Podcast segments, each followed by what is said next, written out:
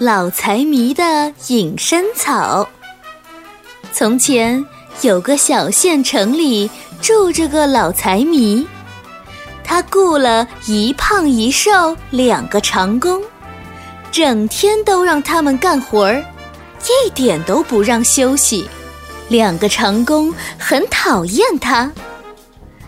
那个胖长工说：“老财迷这么贪财。”我们一定得教训他。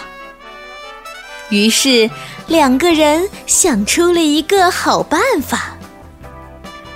一天中午，两人干完活儿，就急急忙忙跑到一棵老树下，然后一起抬头看着树上的一个鸟窝。老财迷看见了，很生气，大声吼道。烂家伙，发什么呆？赶紧去锄地！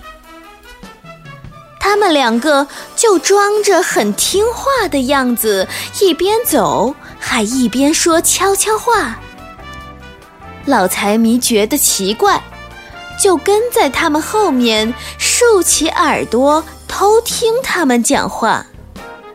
只听到胖长工说：“鸟窝里。”真的有隐身草吗？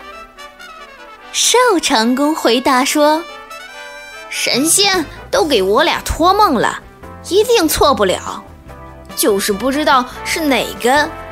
我们要是找到了，以后就能隐身了，就要发大财了。”老财迷听了很相信，于是。找了根棍子，就去把鸟窝捅了下来。他抱着鸟窝来到老婆面前，拔出一根草，捧在手里，问道：“你能看见我吗？”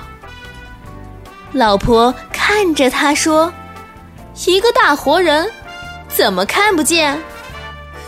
老财迷再抽出一根，问道。能看见我吗？老婆打了个哈欠说：“又不是隐形人，当然看得见。”老财迷接着抽了一根又一根，不停的问老婆：“能看见我吗？”